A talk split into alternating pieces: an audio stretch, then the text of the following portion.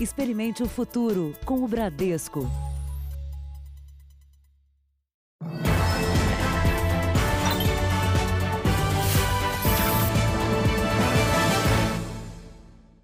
Boa noite. Boa noite. O Jornal da Record desta sexta-feira começa com a volta para casa de um engenheiro que foi preso e condenado a mais de cinco anos por um crime que não cometeu. Daniel dos Santos foi confundido com o autor de um assalto. O criminoso havia clonado a carteira de habilitação dele. O caso aconteceu no Piauí, a mais de 2 mil quilômetros de onde o engenheiro estava na hora do crime. Passos apressados de quem acaba de sair da cadeia para receber o abraço da liberdade. Para casa, vamos para casa. Justiça sendo feita. Foi um desabafo, o choro veio, veio? Só de pensar nisso aí já fica pequeno, o coração fica pequeno. Aquele abraço que ele me deu ali não era só um abraço de irmão, né? Era um abraço da família toda, né? Era um abraço de todo mundo que brigou por mim. Festa na chegada ao bairro, depois de 15 noites na prisão. Daniel chegou! A gente não dormiu esse tempo que ele estava lá, esses dias foram dias de angústia. Foi muito difícil, eu não sei nem explicar, porque a dor foi demais. O Daniel foi preso em casa, aqui em Ribeirão Pires, na região metropolitana de São Paulo, por um crime que aconteceu 10 anos atrás, a mais de 2 mil quilômetros daqui, a cidade de Francisco Aires, no Piauí, um estado onde, segundo o engenheiro, ele nunca nem pisou. Em 2010, depois de um assalto, um homem foi preso e apresentou uma carteira de habilitação com os dados de Daniel. Cinco meses depois, o ladrão saiu incondicional e nunca mais se apresentou à justiça. Ele foi condenado à revelia e quem acabou preso foi o outro Daniel, vítima duas vezes, pelo documento clonado e pela prisão injusta. A gente fala assim, uma aberração jurídica porque ele é gritante, é um erro atrás do outro desde a fase inquisitória da delegacia até a, a, o recebimento da denúncia, a, a prova dos autos. É um processo que está cheio de vícios. Daniel trabalhava em São Caetano do Sul, também na Grande São Paulo.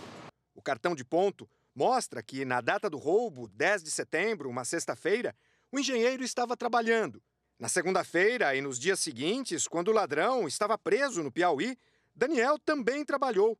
No dia do crime, a Polícia Rodoviária Federal alertou que a CNH apresentada pelo ladrão possivelmente era falsa.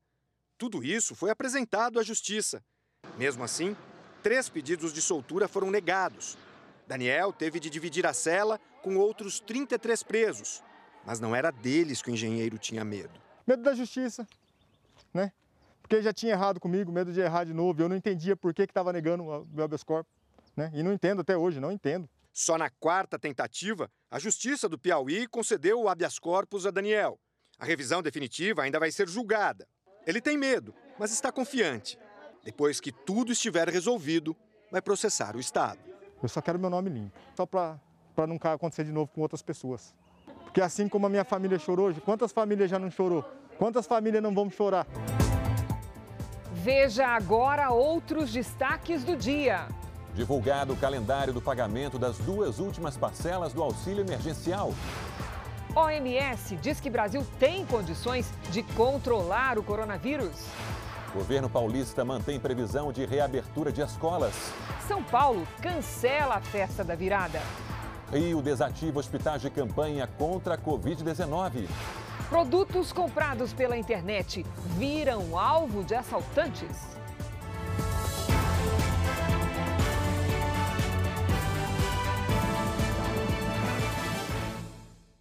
Oferecimento Empréstimo Bradesco. Escolha o melhor para seu futuro hoje.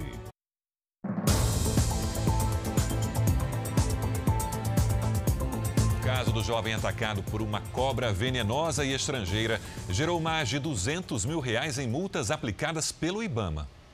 O estudante de veterinária Pedro Henrique Krambeck, picado por uma cobra naja, foi multado em 61 mil reais por maus tratos e por manter uma serpente que não pertence à fauna brasileira em cativeiro e sem autorização. Ontem, a mãe e o padrasto dele prestaram depoimentos e foram multados em R$ 8.500 cada um por terem dificultado as ações de resgate da serpente. O jovem chegou a ficar em estado grave na semana passada e foi tratado com um soro raríssimo no Brasil. A Polícia Civil investiga se o estudante, que criava a Naja em casa, está envolvido em um esquema de tráfico internacional de animais. Ele apresentou um atestado médico e conseguiu adiar o depoimento por 18 dias. O caso inusitado do jovem que foi picado por uma cobra tão perigosa como a naja chamou a atenção do país, desencadeou uma série de outras ocorrências de denúncias e até a sensibilização de criadores ilegais desse réptil que voluntariamente encaminharam as cobras aqui para o Ibama. Em uma semana, o Instituto recebeu dezenas de serpentes. Em outras ações integradas entre a Polícia do Distrito Federal e órgãos ambientais, animais exóticos estão sendo resgatados. Procure um órgão ambiental, federal, estadual, municipal, digam que você vai devolver o animal, tem uma autorização legal expressa que isenta a pena de quem devolve o animal, justamente para estimular a devolução do animal. Gabriel Ribeiro, amigo de Pedro, suspeito de abandonar a cobra perto de um shopping, recebeu a maior multa, 81 mil reais. O dono de um Aras, que fica no entorno de Brasília, e guardava outras 16 cobras que também seriam de Pedro, foi multado em 68 mil reais. Em Pernambuco, o prefeito de Tamandaré foi alvo de uma operação que investiga a contratação de funcionários fantasmas. Sérgio Hacker é ex-patrão da mãe de Miguel, o menino que caiu do nono andar do prédio onde a família do prefeito mora. Os policiais cumpriram mandados de busca e apreensão em endereços ligados ao prefeito no Recife e também em Tamandaré. Sérgio Hacker é investigado por desvio de serviço público e associação criminosa. Ele teria contratado pessoas para cargos que não foram ocupados. Mirtes Renata, mãe de Miguel e empregada da família, constava na folha de pagamento da prefeitura. A defesa do prefeito classificou a operação como desnecessária porque Sérgio Hacker sempre colaborou com a Justiça. O aumento das compras online durante a pandemia fez as quadrilhas mudarem a forma de agir. Agora, cargas de produtos vendidos pela internet são alvo de criminosos. O QR Code já está aqui na tela. Se comprou algo pela internet, a empresa foi assaltada e você não recebeu o produto, aponte a câmera do seu celular e veja as dicas sobre o que fazer. O estoque aqui é de uma empresa que importa mercadorias para vender só pela internet. A linha infantil é a mais procurada e desde que começou o período de quarentena, que provocou o fechamento de lojas físicas, os pedidos online cresceram muito. A partir mais ou menos de abril, a gente começou a ter um dobrou a, o nosso faturamento. Com mais encomendas, a empresária decidiu aumentar a quantidade de produtos importados e logo percebeu que precisaria de um depósito maior para receber e guardar as mercadorias até enviar aos clientes. A mudança para cá foi nessa semana e os funcionários ainda nem tinham organizado tudo aqui quando a empresa foi vítima de uma quadrilha. Era tarde da noite quando um caminhão estacionou em frente ao depósito. Alguns homens descem do veículo para arrombar a porta. Em outra imagem, um deles orienta o motorista para entrar na empresa. O galpão estava cheio os criminosos carregaram a carreta e foram embora. Provocaram um prejuízo de 600 mil reais. Eles levaram em média mais de 500 caixas de produtos. Nós não tínhamos seguro. A pandemia aqueceu as vendas online no país. Elas cresceram até maio quase 66%. Muitas empresas aumentaram os estoques e o transporte de produtos. A associação do setor diz que o comércio eletrônico ficou mais visado pelas quadrilhas. A categoria de brinquedos teve um crescimento acumulado de 230%. Materiais esportivos também teve um crescimento muito significativo, na casa de 130%. Para este especialista em segurança, o investimento em tecnologia de vigilância pode inibir a ação dos criminosos. O básico é um sistema de segurança eletrônica com câmeras de segurança e centrais de alarme a empresa da Tabata ainda não havia instalado todo o sistema de segurança no depósito, que agora vai ter mais proteção. A gente espera que a polícia encontre a mercadoria, né, e para a gente recuperar. É revoltante, né, porque a gente trabalha e no meio de uma pandemia, é, as pessoas ainda querem se aproveitar. A mulher do ex-assessor parlamentar Fabrício Queiroz compareceu hoje à Central de Monitoramento do Rio de Janeiro para colocar a tornozeleira eletrônica. Ela e o marido estão em prisão domiciliar. Márcia Guiar poderia se apresentar até o fim do dia, mas chegou acompanhada do advogado logo pela manhã. Ela e o marido, Fabrício Queiroz, são alvo de investigação sobre um esquema de atividades financeiras suspeitas na Assembleia Legislativa do Rio de Janeiro. Na época, Queiroz era assessor no gabinete do então deputado estadual Flávio Bolsonaro. A prisão do casal foi autorizada porque Queiroz estaria interferindo no andamento do inquérito. Assim que o benefício foi concedido pelo Superior Tribunal de Justiça, Márcia apareceu no apartamento da família, que fica nesse prédio na zona oeste do Rio de Janeiro. Ela estava foragida há três semanas. Agora cumpre a prisão domiciliar junto com o marido. Fabrício Queiroz deixou o presídio em Bangu 8 no dia 10 de julho com a tornozeleira. Três dias depois, foi visto na varanda do apartamento onde mora, de bermuda, com equipamento de vigilância na perna esquerda. No mesmo dia, Márcia também apareceu, ainda sem o aparelho. Depois de colocar a tornozeleira, a mulher do ex-assessor foi direto para casa. Em Belo Horizonte, uma abordagem da Guarda Municipal para alertar sobre o uso de máscaras acabou em briga e detenção. Os agentes foram checar uma denúncia anônima de aglomeração e de falta de uso de máscara. Coloque a máscara. Senhor, por favor, coloque sua máscara. O aviso não é bem-vindo e acaba em confusão. O vídeo mostra muitos empurrões e xingamentos. Três pessoas foram detidas por desacato. A gente está na rua porque a gente quer, porque é direito nosso estar na rua. Não estamos em lockdown, não estamos obedecendo a lei nenhuma. Não é bem assim. Uma lei municipal prevê multa de 100 reais para quem for flagrado sem máscara de proteção em Belo Horizonte. Aliada a outras medidas como higiene e isolamento, a máscara é importante para achatar as curvas de contágio. Em Salvador, o motivo da confusão foi a aproximação. Uma mulher faz sinal para outra manter o distanciamento e usar máscara. Foi o suficiente para um ataque de fúria no meio da padaria. Eu gritei socorro. No que eu gritei socorro, precisou cinco homens para poder tirá-la de mim. Segundo especialistas, o uso da máscara pode aumentar em até cinco vezes a proteção contra o vírus. O benefício é coletivo. Reduz a transmissão. Os trabalhos todos estão indicando isso. A quantidade de partículas que eu vou, que eu vou produzir, eliminar no, no ar é muito menor se eu tiver com proteção. A Justiça determinou que os dois hospitais de campanha do Rio de Janeiro continuem a funcionar. O governo do Rio de Janeiro havia fechado os dois únicos hospitais de campanha montados durante a pandemia. Com a desativação, os pacientes foram transferidos às pressas.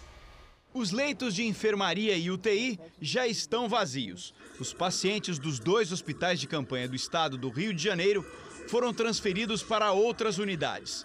Oito estavam em São Gonçalo e outros 26 no Hospital do Maracanã, que funcionou por dois meses e atendeu exclusivamente doentes com a Covid-19. A decisão de suspender as atividades foi divulgada hoje. A gente ouviu falar de alguém, de uma outra pessoa, Aí eles começam a falar de que realmente a notícia é verídica e que o hospital vai ser fechado. Houve pressa para desativar as unidades, porque, segundo a Secretaria Estadual de Saúde, termina nesse sábado o contrato do governo com o Instituto de Atenção Básica e Avançada à Saúde, que foi afastado da administração das unidades depois de suspeitas de fraudes. Foi assim do nada. Eu fui almoçar, quando eu voltei não tinha mais o meu paciente. A gestão dos 240 leitos dos hospitais passou a ser feita pela Fundação Saúde, ligada ao governo, que anunciou a manutenção das tendas que abrigaram os pacientes. Apesar da possibilidade existir, não há previsão de reabertura dos hospitais. Todos os funcionários da unidade Maracanã já foram comunicados. Até mesmo aqueles que iriam assumir o plantão da noite foram avisados por mensagens de celular, mas eles não sabem para onde vão e quando irão receber. A incerteza gerou protestos. Ninguém falou conosco sobre pagamento, sobre, sobre é, baixa na carteira, ninguém falou nada. Você não sabe para onde vai e se vai receber? Ninguém sabe, ninguém sabe de nada. Como nós já dissemos na apresentação desta reportagem, agora há pouco o Tribunal de Justiça determinou que o Estado mantenha o atendimento dos pacientes internados no Hospital de Campanha do Maracanã e ordenou também que o hospital continue aberto para receber novos pacientes. A decisão é da 14ª Vara da Fazenda Pública e atendeu a um pedido do Ministério Público e da Defensoria Pública do Rio de Janeiro. Vamos aos números de hoje da, da, pandemia do coronavírus no Brasil. Segundo o Ministério da Saúde, o país tem 2 milhões 46.328 casos de Covid-19, com 77.851 mortos. Foram, foram 1.163 registros nas últimas 24 horas. Ainda de acordo com o boletim do Ministério da Saúde, 1.321.036 pacientes estão curados e mais de 647 mil seguem em acompanhamento. A Organização Mundial da Saúde afirmou que nos últimos dias o Brasil deu os primeiros sinais de estabilização no número de novos casos de coronavírus, chegando ao chamado platô. Segundo o diretor de operações da OMS, Michael Ryan, esta é uma oportunidade para o país controlar a pandemia. Ele recomendou que a população e o governo continuem com as medidas de prevenção para reduzir ainda mais a taxa de transmissão da doença. A OMS lamentou que 10% dos mortos pela Covid-19 no mundo sejam profissionais de saúde. O secretário de Educação de São Paulo reafirmou hoje que a volta às aulas está prevista para setembro. O governo do estado chegou a anunciar ontem uma reavaliação, mas agora diz ter respaldo científico para manter o cronograma. Faz quatro meses que a rotina de Maíra mudou completamente. Ela é mãe de quatro filhos, dois deles com asma e um com problema cardíaco. Condições que os colocam no grupo de risco para a Covid-19. Por isso, Maíra se divide entre ansiedade para a volta às aulas e o receio do contágio. Então, assim, a gente fica numa situação de angústia porque a gente não sabe como eles iam conseguir fazer com que o aluno fique todo esse tempo máscara, que não compartilhe o, o, o, o, lanche com os amigos, que não abrace, que não chegue perto. Então, assim, é, é impossível. O governo de São Paulo, estado com o maior número de casos e mortes pelo coronavírus, planeja reabrir as escolas em setembro. A previsão foi questionada ontem por causa de um estudo que estimava até 17 mil mortes de crianças e adolescentes em todo o país com a retomada das atividades escolares. Hoje, no entanto, o secretário de Educação, Rocieli Soares, disse que houve um erro na divulgação do estudo. Quando se falou lá de 17 mil mortes, o próprio professor reconhece isso em comunicação é, com a Secretaria de Educação, ele está, é, primeiro que esse número está errado em até 10 vezes. Na verdade, o número de mortes poderia ser, nas condições de hoje, de 1.500 e 57. E esse dado não é São Paulo, é do Brasil. O estudo em questão foi divulgado pelo matemático da Fundação Getúlio Vargas, Eduardo Massad. O governo paulista diz ter respaldo científico para seguir com o plano. 1557 é um número sim considerável. Nós não, e por isso que nós estamos alertando, nós não aceitamos e vamos trabalhar com absoluta segurança nesse processo. A previsão para a reabertura das escolas é 8 de setembro, desde que as cidades se mantenham por ao menos 28 dias na fase amarela, que é a terceira do plano de flexibilização da quarentena em São Paulo. Nós não conseguimos contato com o professor Eduardo Massad. Em Manaus, as aulas presenciais em escolas particulares foram retomadas há duas semanas e a pandemia continua em declínio. Termômetro, álcool em gel, tapete higienizante. Para o Theo, entrar na escola parece até uma gincana. Calma, faltou se despedir da mãe. Beijinho de máscara mesmo. E você pode ver que ele vem é espontâneo, é uma coisa dele. Ele adora pisar ali, limpar a mãozinha, ele esfrega entre os dedos, ele limpa o calçado. Cuidados redobrados com higiene, salas com metade dos alunos e distanciamento. Essa tem sido a rotina nas escolas particulares de Manaus há duas semanas. A curva da pandemia na capital segue em desaceleração. No caso das escolas públicas, ainda não há uma data para o retorno dos alunos. A Secretaria de Educação fez uma pesquisa com 80 mil pais e professores. A maioria se mostrou favorável à volta das aulas no esquema híbrido Metade da turma vai para a escola e a outra metade acompanha de casa o conteúdo transmitido pela internet. No dia seguinte, é feito o revezamento. O estudo sobre o impacto da reabertura das escolas particulares na pandemia será finalizado pelo governo na semana que vem. Apesar dos cuidados adotados, muitos pais ainda preferem manter os filhos em casa. Nesta escola, por exemplo, tem sala com apenas 30% dos alunos. Primeiro observaram, a escola realmente está preparada, está tudo certinho. Aí um pai vai comentando com o outro e isso tem aumentado gradativamente. Vamos agora com a opinião do jornalista Augusto Nunes. Boa noite, Augusto. Boa noite, Cristina, Sérgio. Boa noite a você que nos acompanha. Nas últimas três semanas, o número de mortes por Covid-19 na cidade de São Paulo sofreu uma queda de 18,7%. Em 23 de junho, a média dos sete dias anteriores foi de 109 óbitos. Nesta quinta-feira, 16 de julho, a contagem baixou para 89 óbitos. Toda morte, insista-se, é uma tragédia, sobretudo para os parentes e amigos da vítima. Mas os brasileiros merecem saber que as dimensões do pesadelo vão se tornando bem menos angustiantes. Temia-se que a abertura gradual das atividades econômicas provocasse um recrudescimento dos casos confirmados e das mortes. Passadas três semanas, pode-se afirmar com segurança que ocorreu o contrário, tanto na capital quanto na maior parte do território paulista. Também em outros estados, ao adotar o distanciamento social e medidas sanitárias preventivas, a população aposentou o fantasma do isolamento radical. Em resumo, os resultados obtidos em São Paulo pavimentam um caminho sem volta para o regresso à vida normal. Ex-funcionárias de um time de futebol americano denunciam que foram assediadas durante o período em que trabalharam no clube. E a equipe faz parte da Liga Nacional. As denúncias são contra dois ex-diretores. De acordo com a investigação, mais de 40 funcionárias e ex-funcionárias relataram algum tipo de abuso no clube Washington Redskins ou Peles Vermelhas. As mensagens enviadas pelo ex-diretor assistente da equipe, Richard Mann, a mulheres que trabalhavam no clube continham comentários sexuais. Ele foi demitido na semana passada. O ex-vice-presidente de conteúdo e locutor, Larry Michael, foi acusado de abusar de uma estagiária e de fazer comentários pornográficos a jornalistas. Pelo menos 15 mulheres denunciaram os casos de assédio sexual dentro do clube. 14 delas assinaram acordos de confidencialidade e por isso não deram detalhes do caso. Mas, segundo a ex-funcionária Emily Applegate, que durante um ano e meio foi coordenadora de marketing da equipe, os abusos eram diários.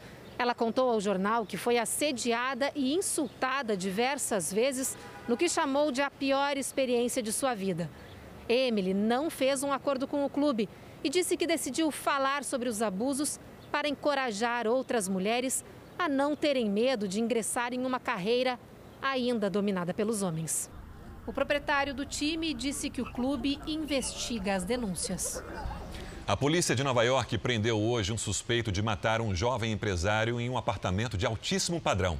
Segundo as autoridades, o acusado de 21 anos cuidava das finanças de Farim Saleh, dono de um aplicativo nigeriano de entregas. O corpo dele foi encontrado esquartejado no apartamento de luxo em que morava. O motivo seria uma briga por dinheiro. Veja agora os destaques do próximo Domingo Espetacular. Exclusivo. Os bastidores de uma caçada às plantações de maconha. Como os criminosos usam terras públicas para produzir a droga que abastece traficantes brasileiros. Ciência do crime. Um assalto no Paraguai. O roubo de 700 quilos de ouro no Brasil. Como a genética conseguiu colocar o mesmo criminoso na cena desses dois assaltos milionários? Elas estão de volta. O Pantanal na quarentena fez as onças pintadas reaparecerem. A gente vai seguindo aqui com bastante cautela para tentar novos registros aí desse bichano do Pantanal. Agora, como será a experiência de ficar frente a frente com uma onça? A cidade brasileira dos arranha-céus. Nossa equipe entrou nas Torres Gêmeas, que vão se tornar as mais altas da América Latina. Nós estamos a 280 metros de altura. Essa é a visão que vão ter os futuros moradores. E um famoso brasileiro vai morar lá no topo desse prédio. Quer saber quem é? Uh -uh. A gente vai te contar, mas só no Domingo Espetacular. Logo depois da Hora do Faro, hein? Até lá! Veja a seguir as novas datas de pagamento do auxílio emergencial. E daqui a pouco, mulher morre em incêndio no centro de São Paulo.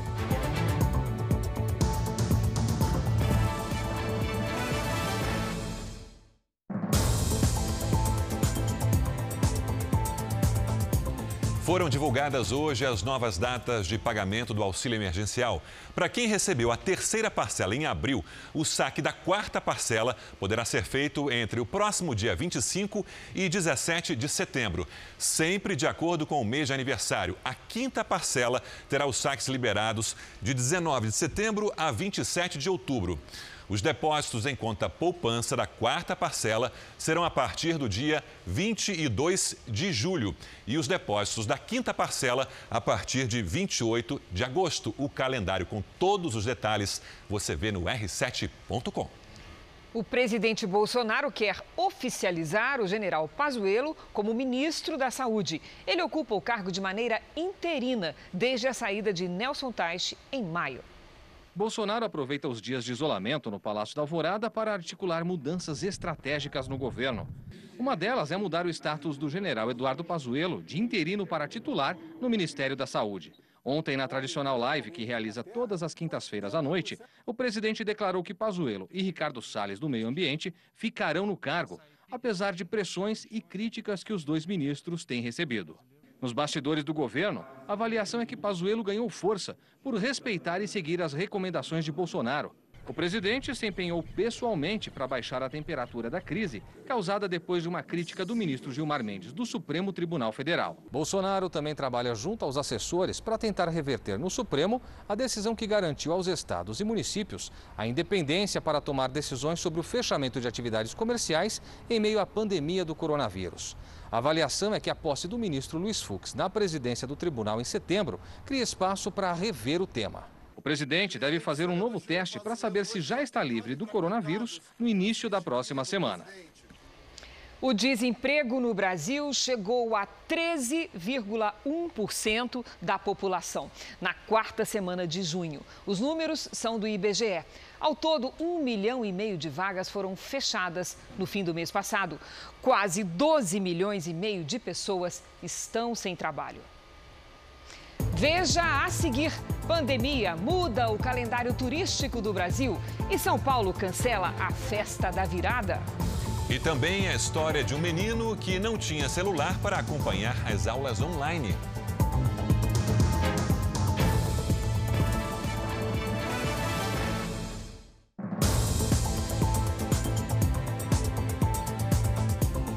O setor de serviços, que representa 8 milhões de empregos, quer ser incluído na desoneração de impostos sobre a folha de pagamento. O Congresso discute restabelecer a medida ao mesmo tempo em que o governo se prepara para a discussão da reforma tributária. A primeira fase da reforma chega ao Congresso na semana que vem. Terá a proposta de criação do IVA, o Imposto sobre Valor Agregado Federal, que vai englobar o Programa de Integração Social, o PIS, e a contribuição para o financiamento da Seguridade Social, a COFINS. A reforma será fatiada e nesta primeira etapa ainda não entra a criação de um novo imposto sobre comércio e pagamentos eletrônicos, nos moldes da antiga CPMF. A proposta da equipe econômica ainda não foi apresentada, mas encontra resistência de muitos parlamentares, inclusive do presidente da Câmara, Rodrigo Maia, que já se manifestou várias vezes contra o possível novo imposto. Uma proposta em defesa da volta da CPMF veio do vice-presidente. Hamilton Mourão alega que o imposto poderia ajudar a financiar o programa Renda Brasil, que deverá substituir o Bolsa Família. A sugestão minha que daria um outro apelo para o imposto, né? ou seja, ele ter uma consequência prática e que poderia ser fiscalizada pela sociedade. Agora, e eu deixo bem claro, tudo isso passa por onde? Pelo Congresso. Então, o governo ele não tem né, o dom de chegar e dizer, não, vai ter. Né? O governo pode propor e isso vai ser discutido lá. O governo defende que a nova CPMF sirva para compensar a desoneração da folha de pagamento de 17 setores. A medida, tida por especialistas como essencial para preservar empregos, foi vetada pelo governo. O Congresso pode derrubar o veto e, para vários parlamentares, isso é uma tendência, independentemente da proposta de reforma tributária. A desoneração da folha é, é um item que com certeza estará presente, porque não é possível que o empregador gaste quase o dobro daquilo que ele paga com o trabalhador é, em função da burocracia dos impostos que são muito caros no Brasil. Os setores produtivos beneficiados pela desoneração geram mais de 6 milhões de empregos. Hoje, entidades que representam o setor de serviços, que incorpora outros 8 milhões de trabalhadores, pediu que o veto seja derrubado pelo Congresso e que as empresas da área também sejam incluídas. Nós, como entidade, estamos à frente desse, desse pleito, solicitando que, assim como as 17 entidades eh, que foram que tiveram o seu, o sua folha desonerada, que essa desoneração seja vertical que beneficia a todos. Um país com 13 milhões de desempregados é de uma injustiça social muito grande não levarmos em consideração esse peso que é a carga tributária sobre o rol da, dos tributos, sobre o rol dos salários é, no Brasil. Várias cidades de grande porte reduziram a circulação do transporte coletivo durante a pandemia. Mas com a retomada das atividades econômicas, ônibus acabam circulando cheios. É o que mostram flagrantes de usuários. Ônibus completamente lotado, nenhum lugar para sentar. Falta espaço até no corredor. Um ônibus que não está cabendo mais ninguém. Em Belo Horizonte, no máximo 10 pessoas podem viajar em pé, mas não é o que mostra o passageiro. Pegou o galinheiro! Olha aqui, ó. Em São Paulo, a justiça determinou o retorno da frota completa. O número de ônibus em circulação estava reduzido por causa da pandemia. Está demorando muito. Em Porto Alegre, o decreto é rigoroso. Ninguém pode viajar em pé. Pelo menos não poderia. Na capital baiana, pouco mais da metade da frota está rodando. Por isso, não é difícil encontrar ônibus lotados. Aqui na região metropolitana de Belém existem cerca de 1.300 ônibus circulando. O decreto determina que só pode ter no máximo oito pessoas viajando em pé. Mas não é o que a gente encontra nas ruas. Tanto que 150 multas já foram aplicadas contra as empresas de transporte. As imagens feitas por passageiros comprovam o desrespeito à lei. Veja a quantidade de gente dentro do ônibus. Além da alta lotação em qualquer horário, nem todos usam o principal item de proteção contra a Covid. Muitas pessoas usam máscara, mas muitas pessoas também resolvem por tirar a máscara quando estão nos ônibus. Os empresários dizem que tentam cumprir as regras, mas que é difícil. Os motoristas e cobradores, eles não têm o poder de polícia, então eles controlam essa questão do embarque com a máscara e também da quantidade de passageiros para não superar é, o limite. Em nota, a Prefeitura de Belém diz que faz fiscaliza fiscalização nos principais corredores da cidade, onde há mais movimentação de passageiros. A Prefeitura de São Paulo informou que, desde o começo da pandemia, mantém a frota de ônibus acima do número de usuários transportados. A Prefeitura de Belo Horizonte informou que em veículos maiores podem viajar mais usuários em pé. A Prefeitura de Porto Alegre informou que denúncias sobre lotação devem ser feitas à fiscalização municipal. Até o momento, a Prefeitura de Salvador não se manifestou sobre a lotação da frota de ônibus da cidade. Um incêndio mobilizou resgate e bombeiros e parou uma rua no centro de São Paulo. Moradores deixaram um prédio às pressas. O incêndio atingiu um apartamento e uma mulher morreu. As labaredas e a fumaça se destacavam entre os prédios. Na rua, dezenas de equipes de resgate. O incêndio ocorreu num apartamento do oitavo andar do edifício residencial na região central da cidade. Homens da Guarda Civil Metropolitana chegaram antes dos bombeiros e ajudaram a esvaziar o prédio, que tinha muitos idosos. O Bruno é morador do edifício e disse que as chamas eram altas. Foi muito inspirador, foi um barulho assim muito forte, assim, de explosão, fumaça. Segundo o Corpo de Bombeiros, havia apenas uma moradora no apartamento. Os bombeiros conseguiram controlar o incêndio antes que ele atingisse outros apartamentos, mas a moradora do imóvel que pegou fogo morreu ao tentar escapar das chamas. As cenas são dramáticas. Presa dentro do apartamento entre o fogo e a saída, a moradora tentou escapar pela janela, mas ela se desequilibrou e caiu. Foi desesperador. Ela estava com no lá e tinha uma grade de proteção, ela rasgou as grades com as mãos, pedindo socorro. Os bombeiros ainda não sabem a causa do incêndio. Morreu hoje, aos 78 anos, o jornalista José Paulo de Andrade. Ele estava internado desde 7 de julho, quando foi diagnosticado com a Covid-19. Nascido em São Paulo, José Paulo de Andrade também era radialista e bacharel em Direito. Trabalhou por 57 anos no Grupo Bandeirantes. Foi locutor esportivo, apresentador, comentarista e mediador de debates políticos. Zé Paulo, como era carinhosamente chamado, comandava o programa de rádio O Pulo do Gato desde 1973. O jornalista deixa a mulher e dois filhos. Outra importante figura da comunicação morreu ontem, o diretor de televisão Del Rangel. Angel passou mal quando voltava para casa e teve um infarto fulminante no momento em que era levado ao hospital. Diretor e produtor de televisão e cinema, o cearense Del Rangel tinha 65 anos. Ele trabalhava atualmente na TV Cultura e teve passagem marcante como diretor artístico da Record TV. De 2001 a 2004, lançou programas como É Show, Domingo da Gente e Tamanho Família. O número de infecções diárias pelo coronavírus nos Estados Unidos atingiu o patamar mais alto da série histórica. Vamos ao vivo com a correspondente Evelyn Bastos, que tem as informações. Evelyn, boa noite. Oi, Cris. Boa noite para você, para o Sérgio, para todos que nos assistem. Olha, nessas últimas 24 horas foram mais de 77 mil novos casos em todo o país, o número mais alto desde o começo da pandemia. 30 dos 50 estados americanos viram esse ritmo de contágio aumentar a partir do mês passado. E nesse momento, os estados do Sul são os que estão em situação mais preocupante. A Flórida, que se tornou o novo epicentro da Covid-19 aqui nos Estados Unidos, está testando mais de 100 mil moradores por dia. Cris, Sérgio.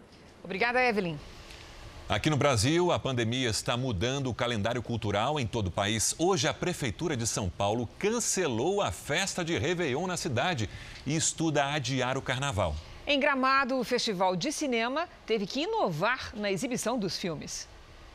Um dos maiores e mais tradicionais eventos cinematográficos do país, o Festival de Cinema de Gramado, na Serra Gaúcha, que costumava ocorrer em agosto, este ano foi adiado para o fim de setembro. E devido à pandemia, terá um formato diferente. Essa é a primeira vez em quase cinco décadas que o evento não será presencial. Os filmes que participam da competição serão exibidos pela internet e pela televisão.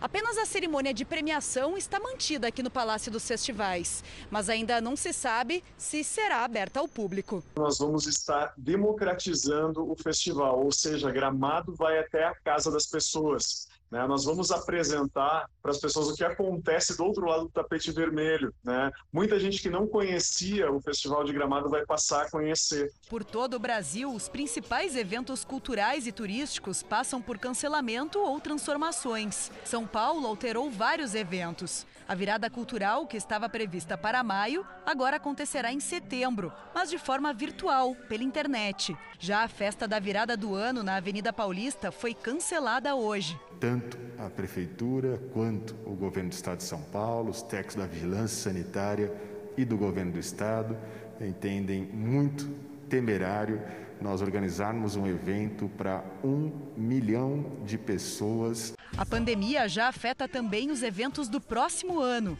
São Paulo, Salvador e Rio de Janeiro estudam transferir o carnaval de fevereiro para maio ou junho de 2021.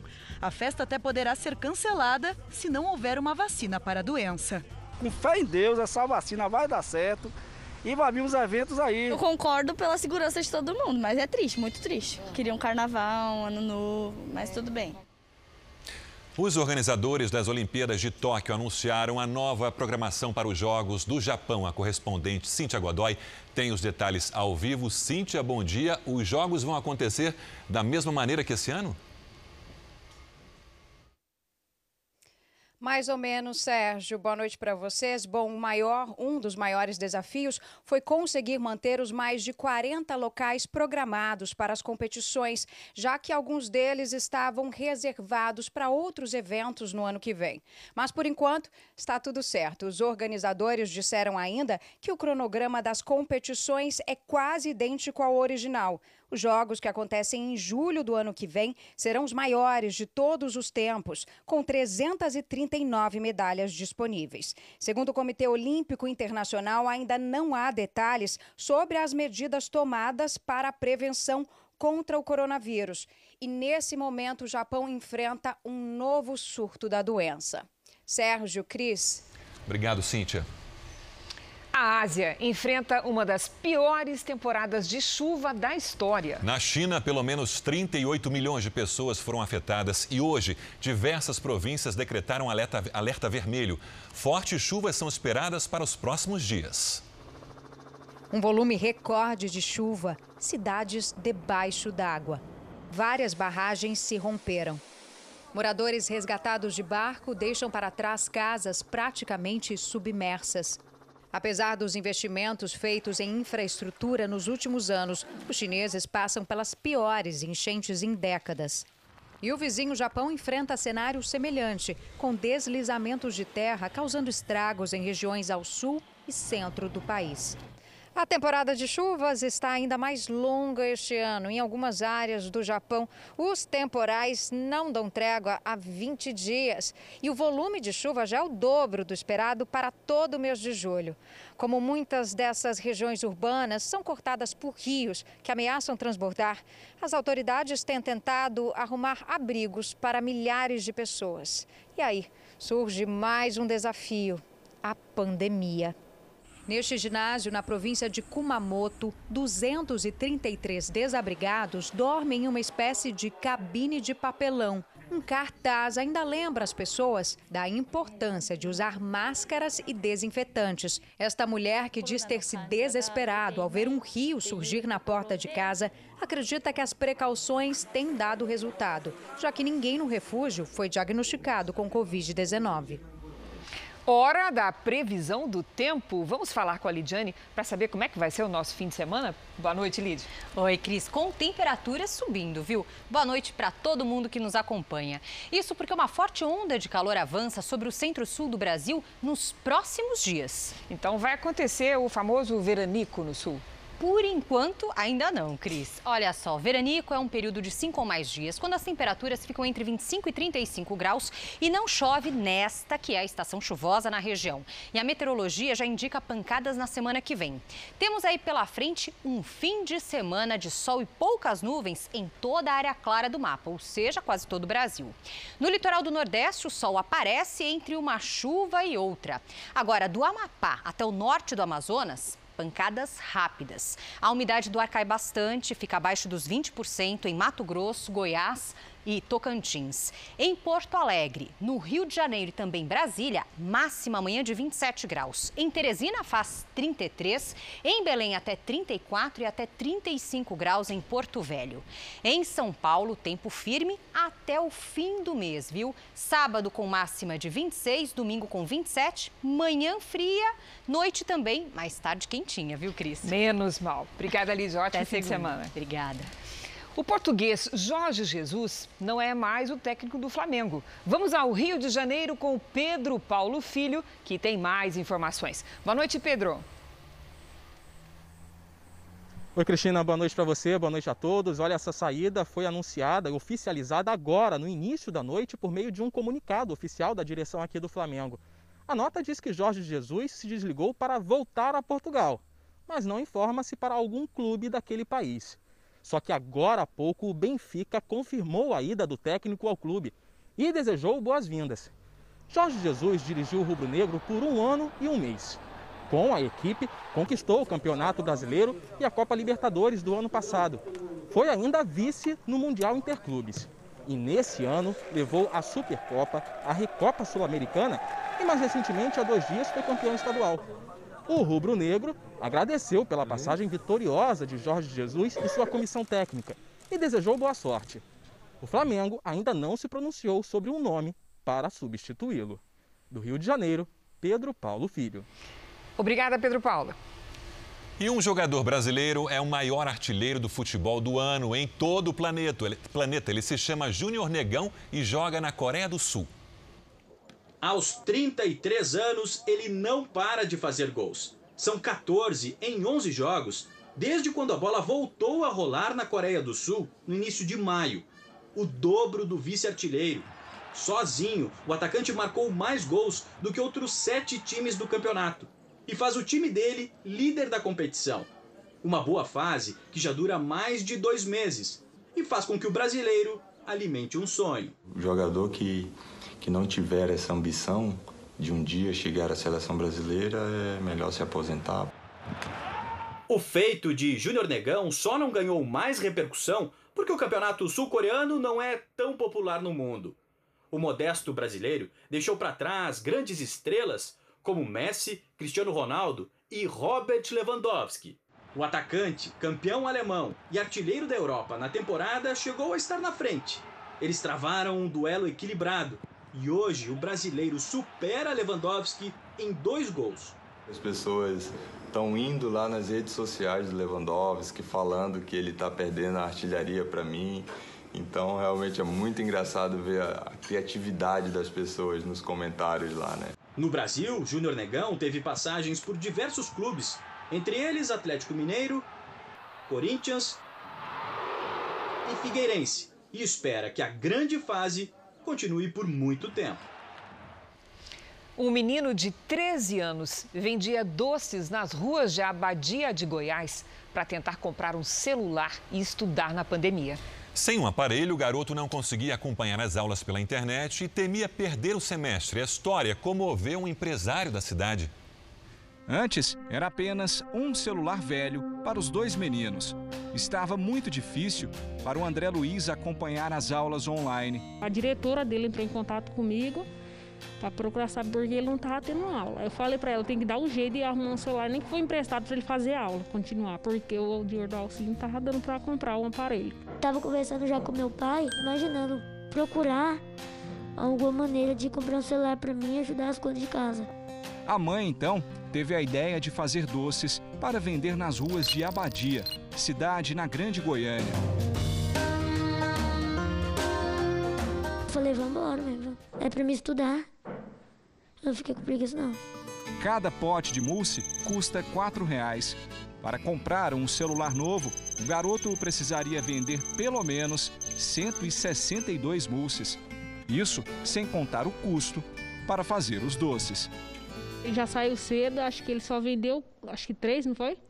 Até agora só consegui vender três. Um dos primeiros lugares onde o menino passou foi nesta padaria. Pedi um sabor de cada, né? E paguei para ele. E quando eu terminei de pagar, eu pedi para ele espera um pouco. Mas nisso entrou um cliente. Eu imagino que ele achou que eu estava falando com o cliente, ele foi embora. O empresário queria ajudar o menino a comprar o celular, mas não sabia o nome e muito menos onde ele morava. As respostas vieram no mesmo dia, depois de pedir ajuda na internet. Na publicação, Ivan pergunta se alguém conhecia o menino que vendia doces na cidade. Foi assim que ele conseguiu localizar André Luiz dia ela falou, André Luiz, você que é André Luiz, menino do moço? Eu falei, sou. Ele pegou e falou, eu vou comprar um celular para te dar. Você falou, você vai aceitar? Eu falei, eu aceito, senhor. Fiquei muito feliz. Porque agora eu posso estudar e antes eu não podia ver direito, né? Eu me vi nele. Porque quando eu tinha 9 anos de idade, 10 anos, eu também vendia produtos na rua para ajudar a minha família. Além do aparelho, o menino tem acesso grátis à internet da padaria. Eu quero ser o polícia técnico de robótica. Agora, André Luiz consegue estudar e não vai mais perder o semestre na escola. Eu quero ser alguém na vida, é, ajudar minha família, minha mãe. O André merecia. O Jornal da Record termina aqui. A edição de hoje na íntegra e também a nossa versão em podcast estão no Play Plus e em todas as nossas plataformas digitais. E à meia-noite e meia tem mais Jornal da Record. Fique agora com a novela Apocalipse boa noite, ótimo final de semana para você. Boa noite, eu te encontro domingo no Câmera Record. Até lá.